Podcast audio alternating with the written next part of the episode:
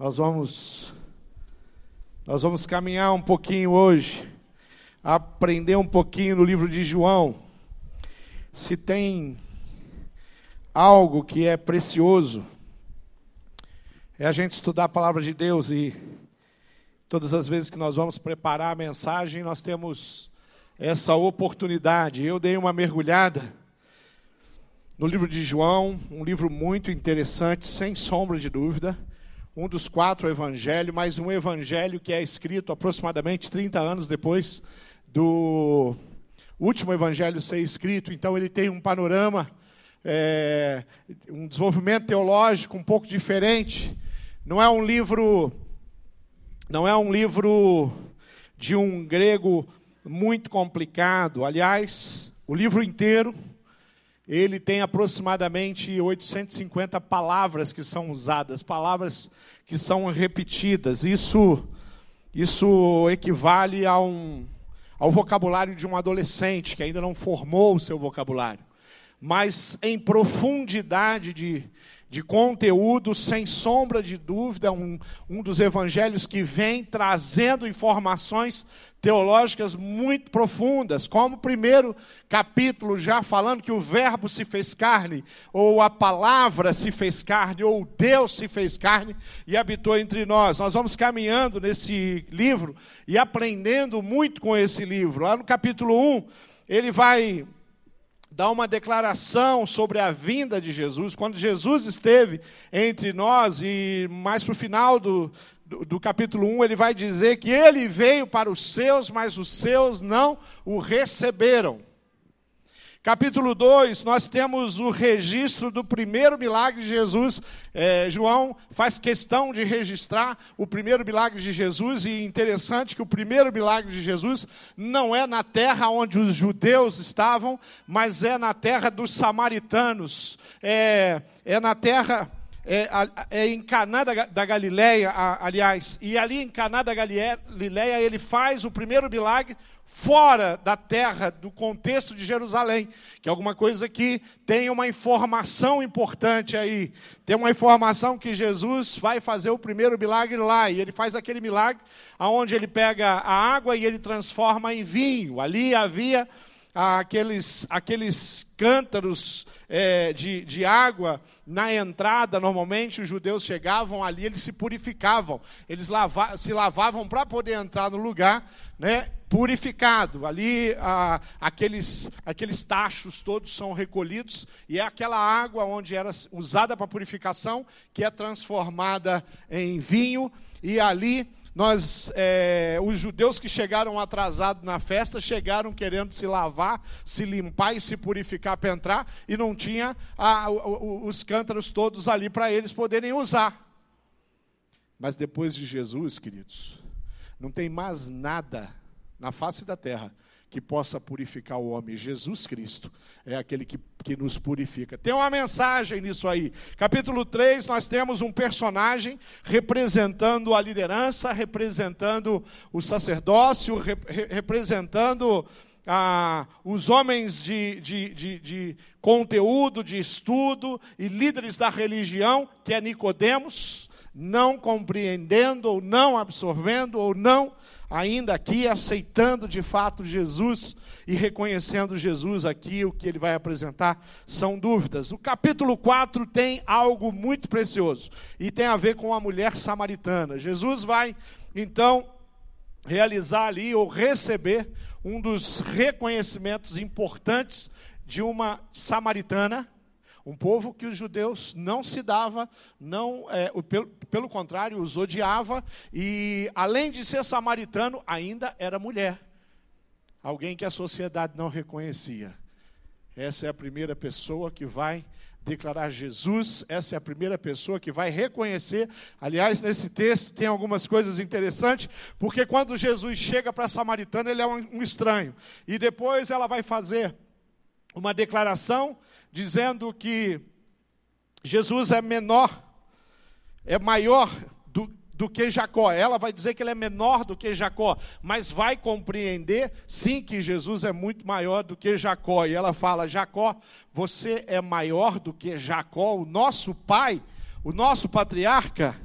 E aí, esse, esse, nesse texto, ela vai ter esse reconhecimento, ela vai citar essa declaração, mesmo não compreendendo. Jesus então vai se apresentar como um profeta, porque ele já conhece a história dela e já aponta para ela quem era ela, como o que ela estava vivendo, mesmo sem nunca ter se encontrado com essa mulher. Ela vai então é, declarar e eles vão reconhecer Jesus aqui.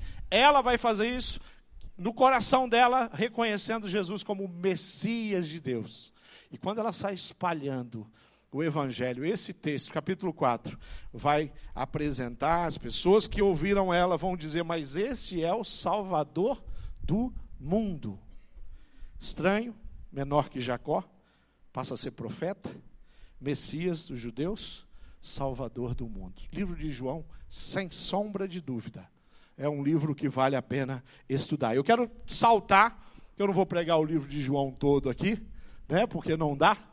Eu vou saltar e eu quero ir para João capítulo 15.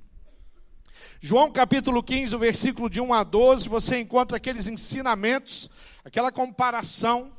Você encontra Jesus ali é, representando, Jesus usando de uma figura de linguagem, usando de uma ilustração, pegando a videira, que a gente sabe que representa Israel, e dizendo que os ramos precisam estar conectados, ligados à videira.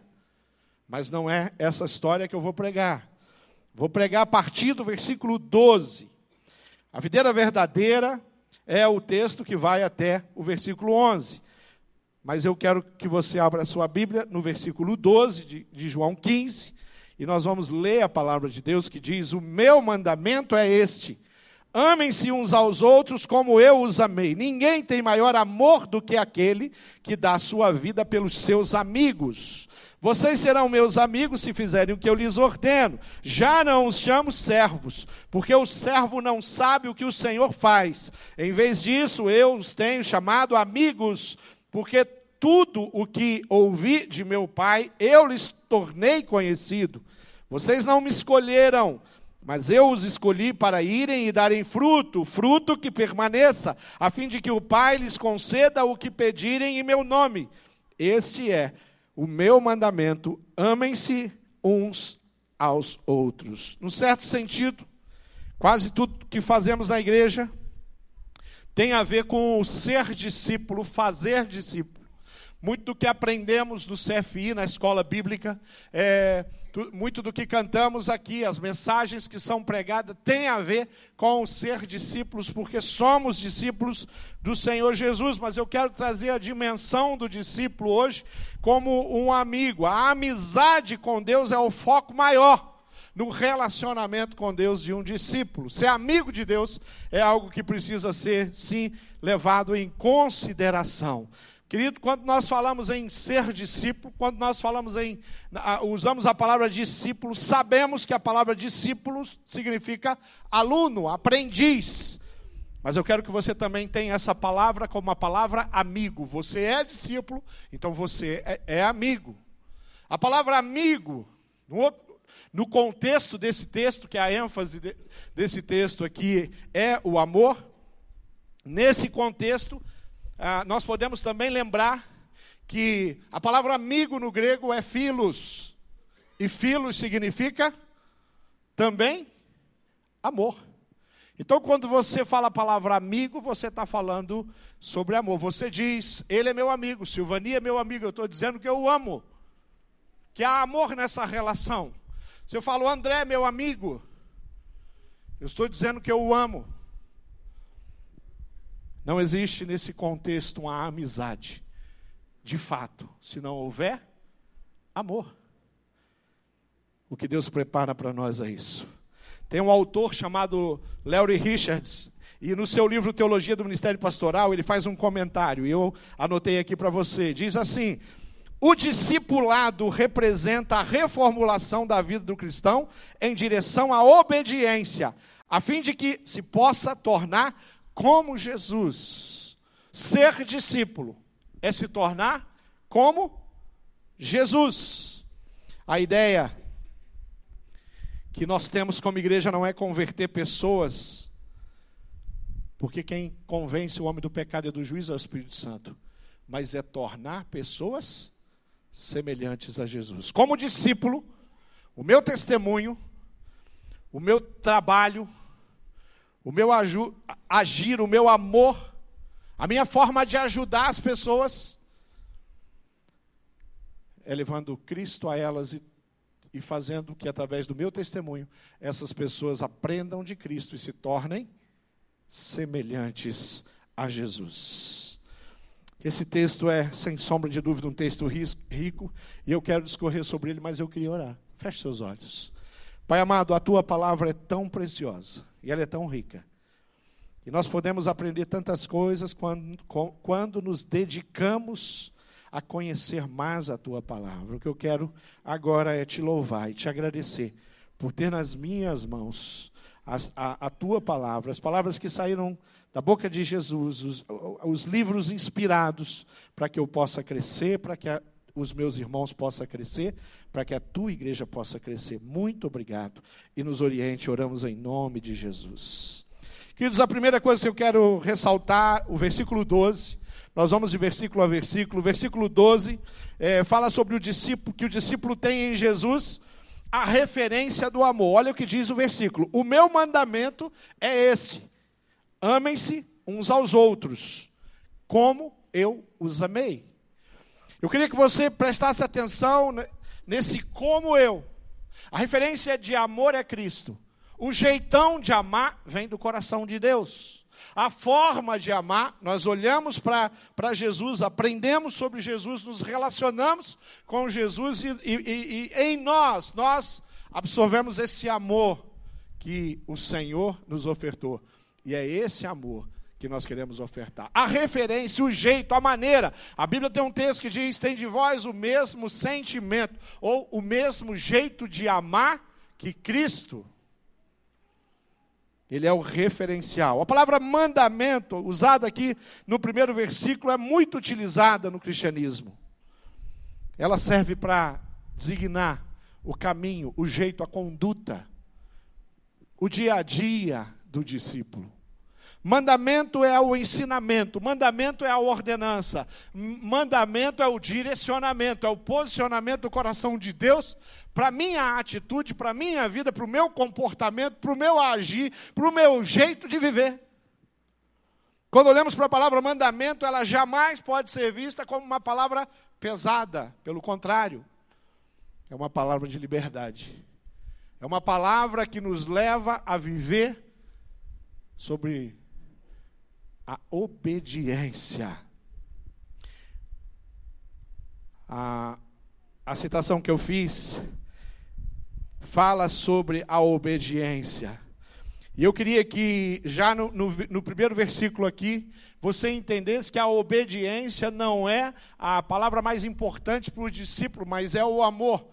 Porque se você obedecer os mandamentos, mas não fizer isso de fato por amor, com interesse, com entrega total, olha a experiência do jovem rico, que cumpria os mandamentos. Mas quando o Senhor lhe dá um direcionamento, ele não é capaz de absorver, porque aquilo ele tinha que renunciar coisas do coração dele, escolhas do coração dele. Quando nós pensamos em mandamento, nós pensamos que é o direcionamento, e por falar em mandamento, quando nós lembramos do primeiro mandamento, qual é o primeiro mandamento? Amar a Deus sobre todas as coisas. Para nós, um esforço. Queridos, viver na dimensão discipular é sim amar como Jesus amou, e o amor de Deus, o amor de Jesus é um amor eterno. Foi um amor sacrifi sacrificial, um amor incondicional, um amor incalculável. Foi o amor que que, que, que, Deus teve pelo homem quando enviou seu filho, que Jesus teve por mim e por você, quando subiu na cruz do Calvário para derramar o sangue dele pelas nossas vidas. A referência que nós temos de, de amor vem do próprio Pai. A expressão máxima do amor, quem nos apresentou foi Deus. Então, Ele é a nossa referência. Lucas capítulo 14, versículo 25, tem um texto que diz: Uma grande multidão ia acompanhando Jesus. Este, voltando-se para ela, disse: Se alguém vem a mim e ama seu pai, sua mãe, sua mulher, seus filhos, seus irmãos, irmãs e até a sua própria vida mais do que ama a mim, não pode ser meu discípulo. Uma condição. Quando Jesus está falando para a multidão, a multidão ela tem um comportamento é, muitas vezes que é contrário, ela é elevada. Então aquela multidão está indo atrás de Jesus, ela está indo atrás do curandeiro, ela está indo atrás das coisas que estão se falando, que está acontecendo, que foi testemunhado por muita gente, mas ela vai em direção a Jesus, mas quando Jesus está no Calvário, essa multidão some, desaparece. A multidão, é, parte da multidão que estava presente ali, acredito eu, pessoas estavam também lá no Gólgota para gritar, crucifica-o. Então, os nossos conselhos e os nossos desígnios não podem vir do coração da multidão, mas do coração da palavra. Está todo mundo falando, eu falo. Está todo mundo fazendo, eu faço. Está todo mundo cantando essa música, eu vou cantar essa música. Nem sempre viver como um discípulo é simples ou fácil, mas o que nos faz, de fato, viver na dimensão de ser um discípulo de Cristo é renegar essas coisas, as coisas do mundo. Quando Jesus está falando da família aqui, ele não está menosprezando, ele não está diminuindo a família, pelo contrário, porque todo discípulo ama a sua família. Os discípulos amam a Deus sobre todas as coisas. Os discípulos amam as suas famílias. Os discípulos amam a sua igreja. Aquela composta por amigos de Jesus. Pessoas que buscam viver. A igreja do Senhor Jesus é santa, separada. Pessoas que buscam viver na dimensão de Cristo. Discípulos são trabalhadores, são servos a referência aqui de um discípulo é amar de fato como, do jeito e da maneira que Jesus amava. O segundo versículo em questão é o versículo 13, que diz que o discípulo demonstra o amor se doando um aos outros. Ninguém tem maior amor do que aquele que dá sua vida pelos seus amigos. Quando a gente pensa naqueles que Jesus considerou amigos, quando a gente pensa de quem Jesus estava falando, ele estava falando de pessoas que não o aceitava, não o entendia, mas ele escolheu o relacionar-se no, no sentido da amizade. Jesus escolheu olhar os homens como seus amigos, mesmo os homens o rejeitando. O amor pelo, pelos homens, pela humanidade, foi um sentimento que brotou no coração de Deus e fez Deus fazer o que fez na cruz do Calvário com seu próprio filho, para poder restaurar e para poder, de fato, viver, vivenciar com o homem essa relação de amizade. A amizade com Deus, querido, ela faz com que você seja capaz de amar verdadeiramente. A referência é Deus. É no relacionamento, é na intimidade com Deus que eu consigo provar amor na, no mais profundo dessa palavra.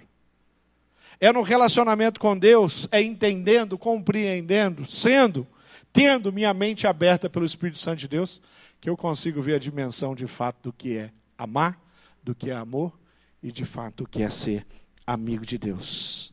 A amizade com Deus faz de você alguém capaz, sim. Tiago 4,4 diz assim: Adúlteros, vocês não sabem que a amizade com o mundo é inimizade com Deus?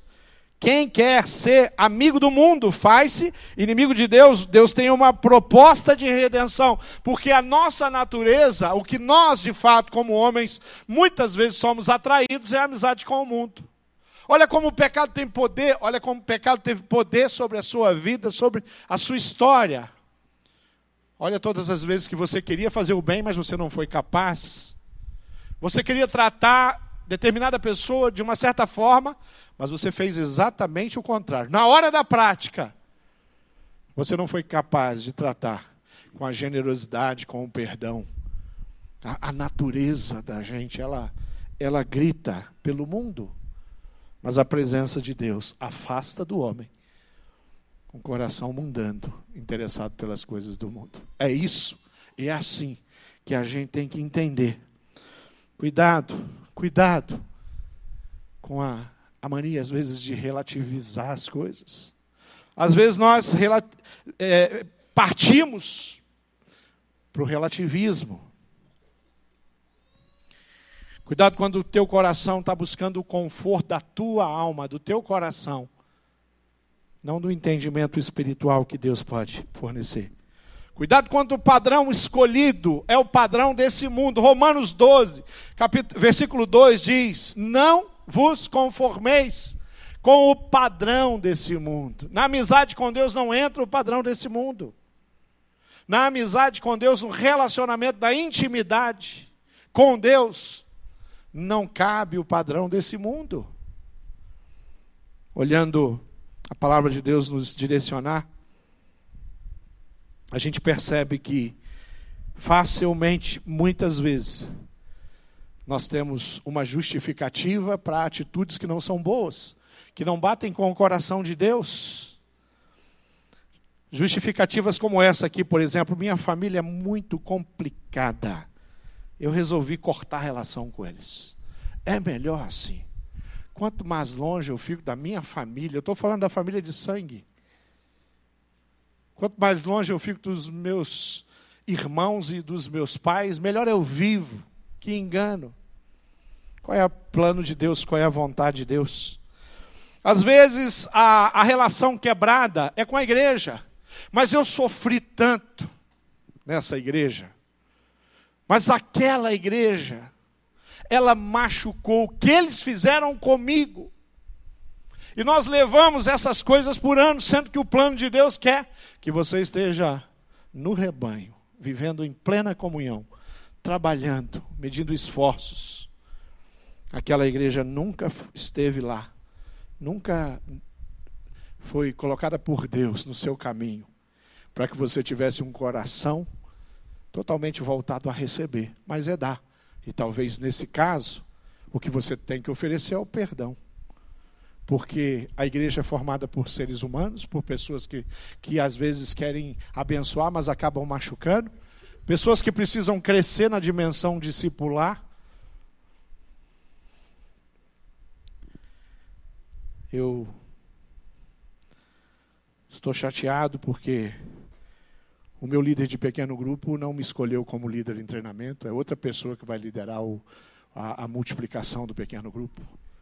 Eu estou chateado porque o ministro de adoração, ele não me escalou para tocar guitarra ou para cantar no back vocal. Eu acho que eu sou desafinado e ele não queria uma pessoa desafinada lá. Mas eu ia cantar com o coração, mesmo que fosse desafinado.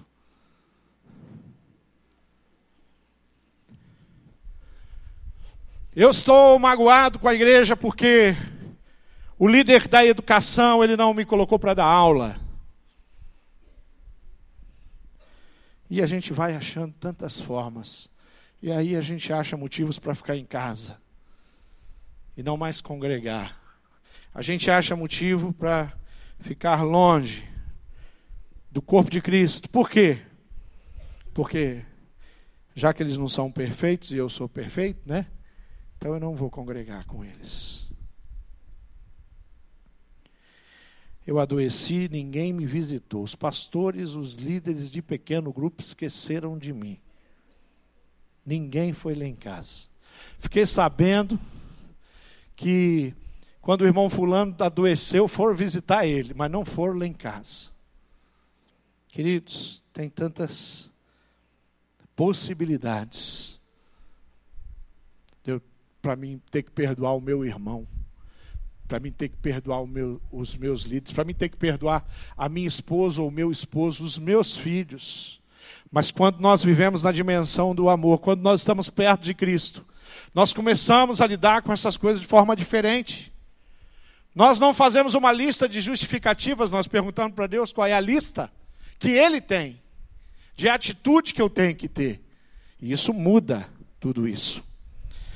Terceira coisa que eu quero ressaltar no versículo 14: o discípulo de Jesus vive sim na, na, na dimensão da obediência. Vocês serão meus amigos se fizerem o que eu lhes ordeno. O status de amigo é aplicado aos discípulos de Cristo. Eu sou um discípulo de Cristo, então eu sou amigo de Deus. Pedro andou com Cristo, amigo de Cristo. André, Tiago andaram com Cristo, discípulos de Cristo. Paulo, não mais com aquele Cristo que andava pela Judéia, pela Galileia, mas andou com Cristo. Abraão andou com Deus, Moisés andou com Deus, amigos de Deus. Nós somos amigos de Deus e temos um prazer enorme em viver em obediência. Alguns homens falaram: Olha, se não for para fazer a tua vontade, por favor, Deus, me leva, porque eu não quero viver na dimensão da rebeldia contra os teus ensinamentos, contra o teu coração. Mateus capítulo 21, versículo 28 a 31 diz: O que acham? Havia um homem que tinha dois filhos. Chegando ao primeiro, disse: Filho, vá trabalhar hoje na vinha. E esse respondeu: Não quero. Mas depois mudou de ideia e foi. O pai chegou a outro filho e disse a mesma coisa. E ele respondeu: Sim, senhor. Mas não foi. Qual dos dois fez a vontade do pai? Quais desses dois filhos, servos, tem a ver com a sua história. Aquele que está sempre prometendo, eu vou fazer, que eu amo Jesus, mas não faz. Não, eu vou aprender, eu vou crescer, porque eu quero compartilhar do amor de Jesus, mas não compartilha. Não, não, levanta a mão aqui, adore. Quando canta cânticos como nós cantamos hoje, declara, mas não faz. Mas às vezes tem aquele que fala: Olha, eu não sei, eu estou na dúvida mas ele fala: eu vou, eu vou em direção a isso, eu vou aprender, eu vou crescer, eu vou mudar. Eu vou ofertar a minha vida, a minha agenda, a minha casa para que Jesus seja honrado. Eu quero sim fazer a vontade de Deus. Esses são os amigos de Deus. Independente do que vai acontecer, o que está acontecendo, o meu pacto é com Deus. Pensa em três personagens bíblicos. Um chama Sadraque, o outro chama Mesaque, o outro chama Abidinego amigos de Daniel. Eles foram colocados diante de uma situação que feria os princípios do coração deles. Eles foram colocados por um rei, por uma nação, diante de uma situação que é contrária a tudo que eles acreditavam. E eles falaram: Não, nós somos amigos de Deus. Nós andamos com Deus e fazemos a vontade de Deus. Sabe o que, que aconteceu aí? O que aconteceu aí foi que eles foram condenados. Por quê? Porque eram amigos de Deus. Mas eles mostraram a obediência, a amizade com Deus, sem justificativa. Senhor, eu estou me dobrando aqui, eu estou me dobrando, porque se eu não me dobrar, eu vou morrer. Não, sem, não teve justificativo.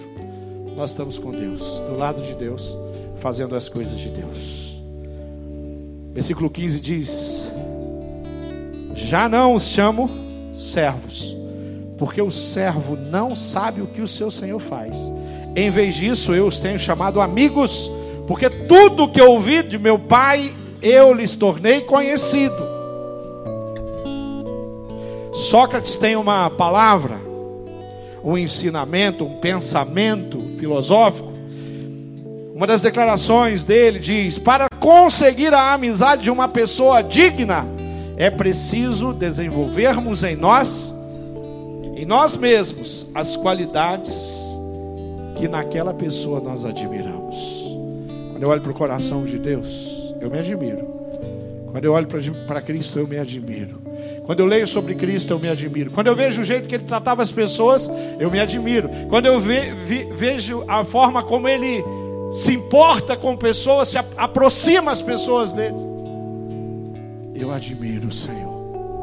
Quando eu olho para alguns irmãos queridos, a maneira como eles ofertam a sua vida, eu admiro. Quando estivemos lá, pastor Silvani, agora recente, e um grupo da nossa igreja, mais de quase 30 pessoas, na Amazônia, e nós conhecemos os radicais, Um dos radicais estava essa semana aqui na cidade. Podemos estar juntos. Eu olho para aqueles meninos e meninas. E eu os admiro pelo coração. Quando eu penso no que Pedro Paulo, um menino da nossa igreja, está agora fazendo, no meio do nada na Amazônia, eu o admiro. E essas coisas me inspiram. E eu quero sim viver dessa forma. Já não chamo servos, porque o servo não sabe o que o seu Senhor faz. Querido, o que nós tínhamos de fato era a condição de escravos de Cristo. Aliás, Paulo, quando fala sou escravo de Cristo, ele não fala com pesar nem com dor, nem com algum tipo de repúdia, mas ele fala na condição de privilegiado. Eu sou escravo de Cristo.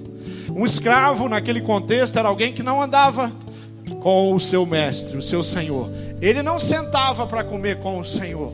Ele não sabia quais eram os pensamentos e os planos do Senhor. Ele recebia ordem, tarefas e cumpria. Jesus falou: Eu não quero me relacionar com vocês assim. Eu não vou me relacionar com vocês assim. Vocês vão sentar à mesa comigo. Eu vou contar os meus planos. Eu quero ir junto com vocês. Morar, viver, trabalhar, fazer. Do lado de vocês. Será que houve na terra alguém que merecia isso? Não houve. Mas esse é o coração do nosso Deus. Esse é o coração do nosso Senhor. Tem uma canção, já deve ter seus 30 anos de, de composição, do Ademar de Campos, que fala que não existe nada melhor do que ser amigo de Deus. Canta comigo essa canção.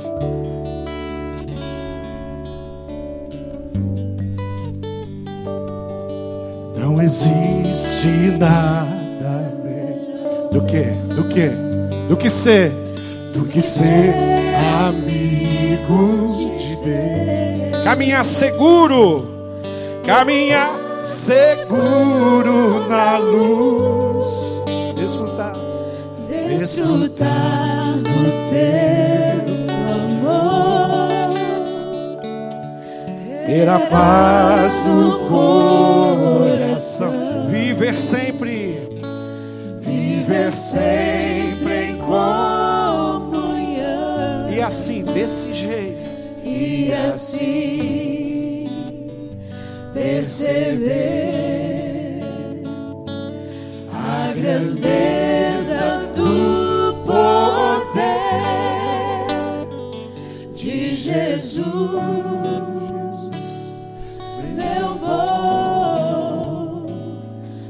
pastor. Jesus é o bom pastor.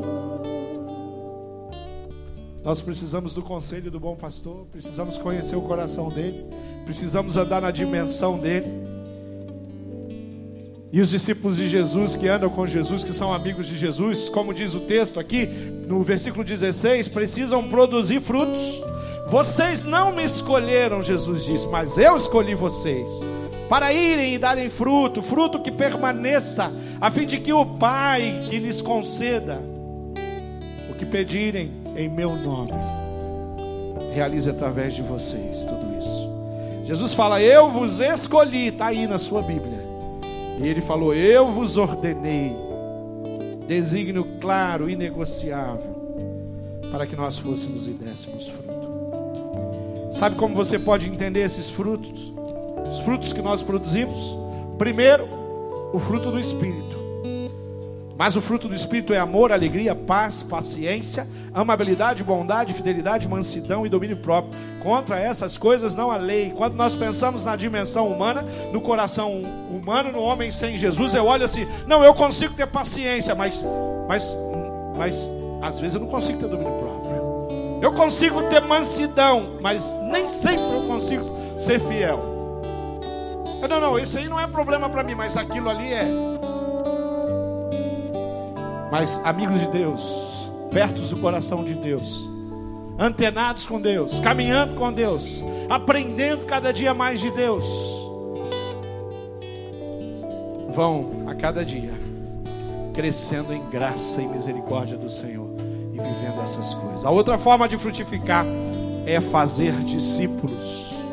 E fazer discípulos é compartilhar o amor de Jesus e ajudar as pessoas para que elas possam ser parecidas com Jesus.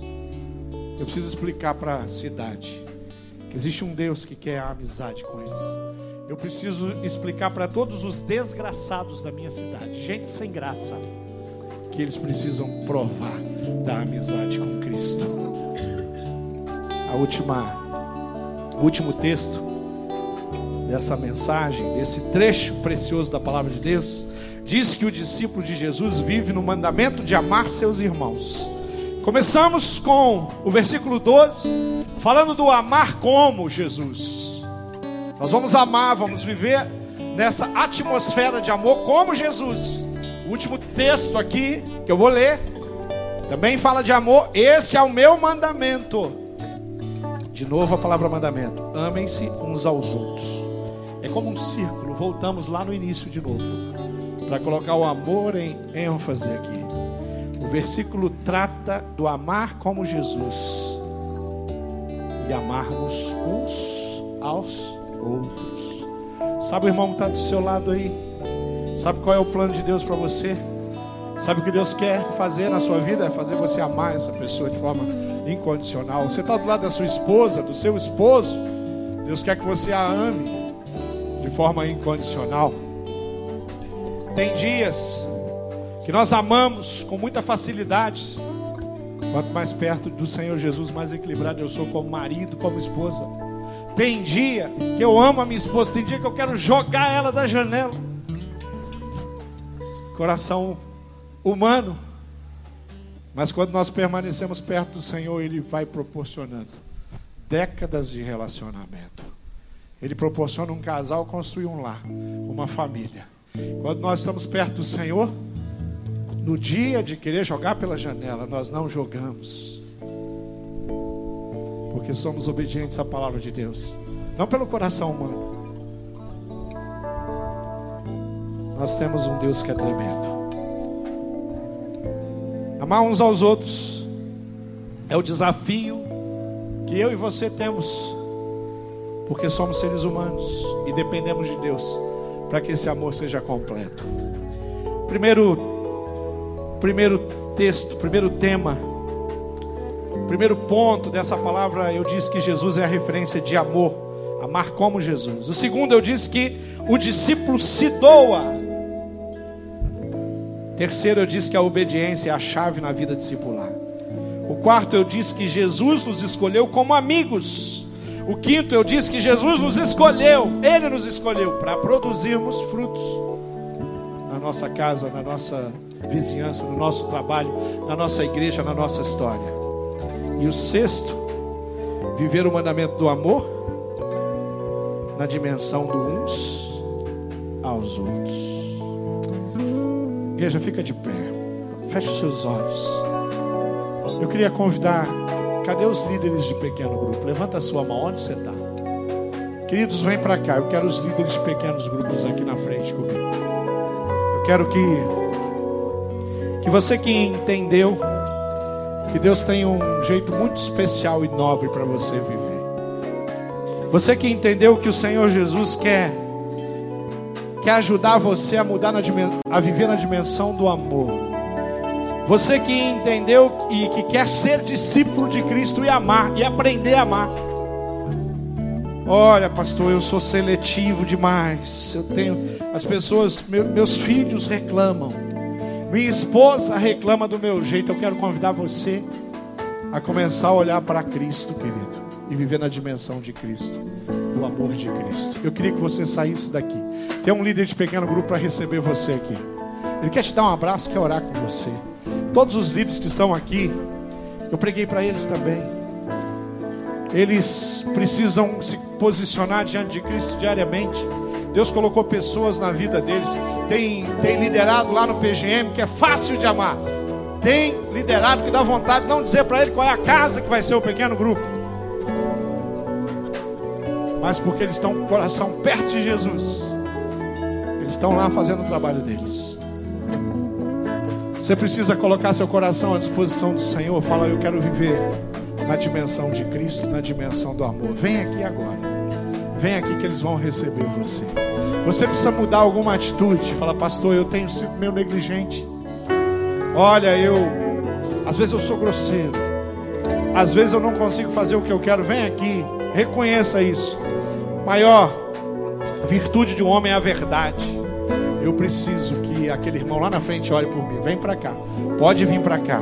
Você que que está aí, que fala assim: Olha, eu quero, eu quero.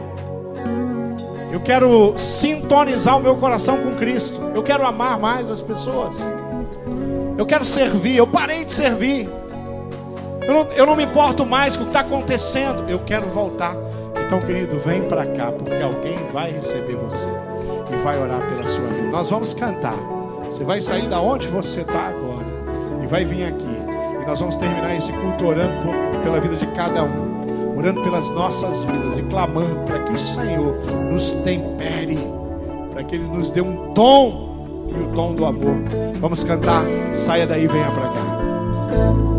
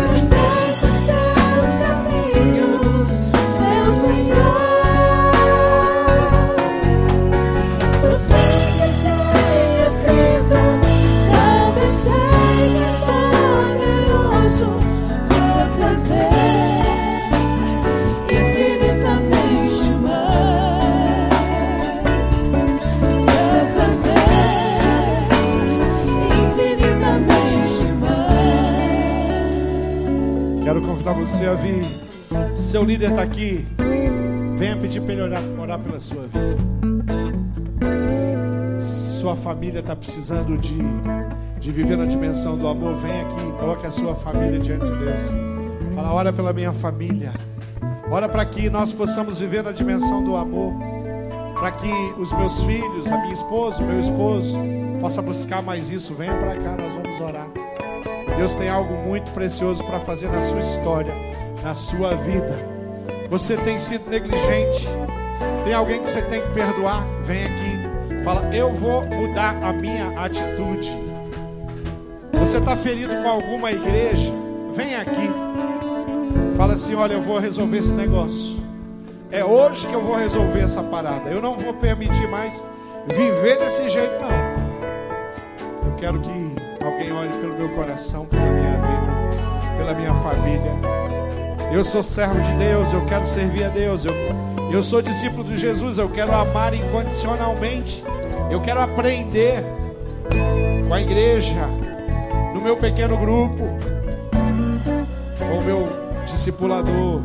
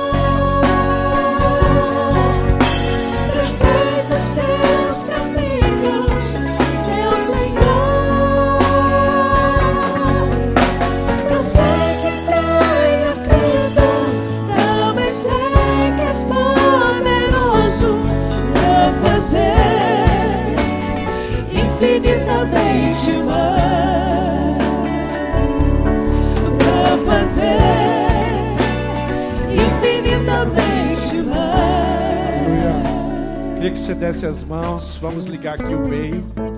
Nós vamos orar.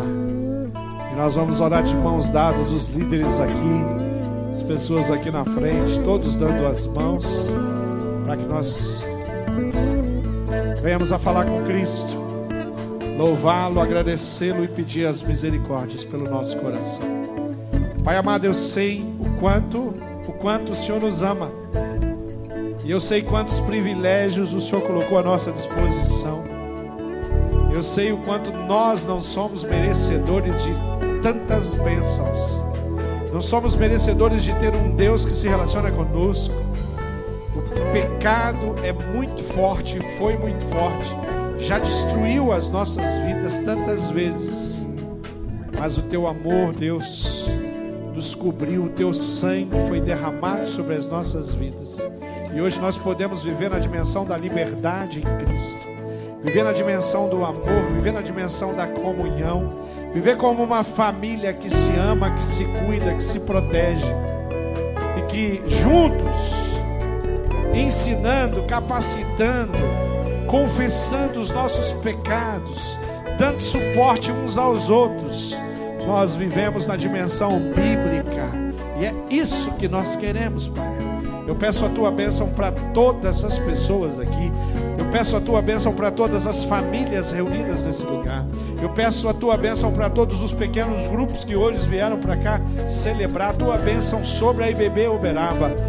Peço a tua bênção sobre as nossas missões e que a tua graça e o teu amor de fato seja tão perceptível na nossa atitude, no nosso dia a dia, no nosso testemunho, Pai nós nos entregamos, nós nos colocamos à tua disposição e nós queremos servir, não como um peso obrigação, mas como um privilégio de amar pessoas como o Senhor amou. Nos ajude, Pai. Faça de nós todo o plano perverso de Satanás. Nós queremos a, a tua palavra e a tua vontade. E nós oramos no nome precioso de Jesus. Amém.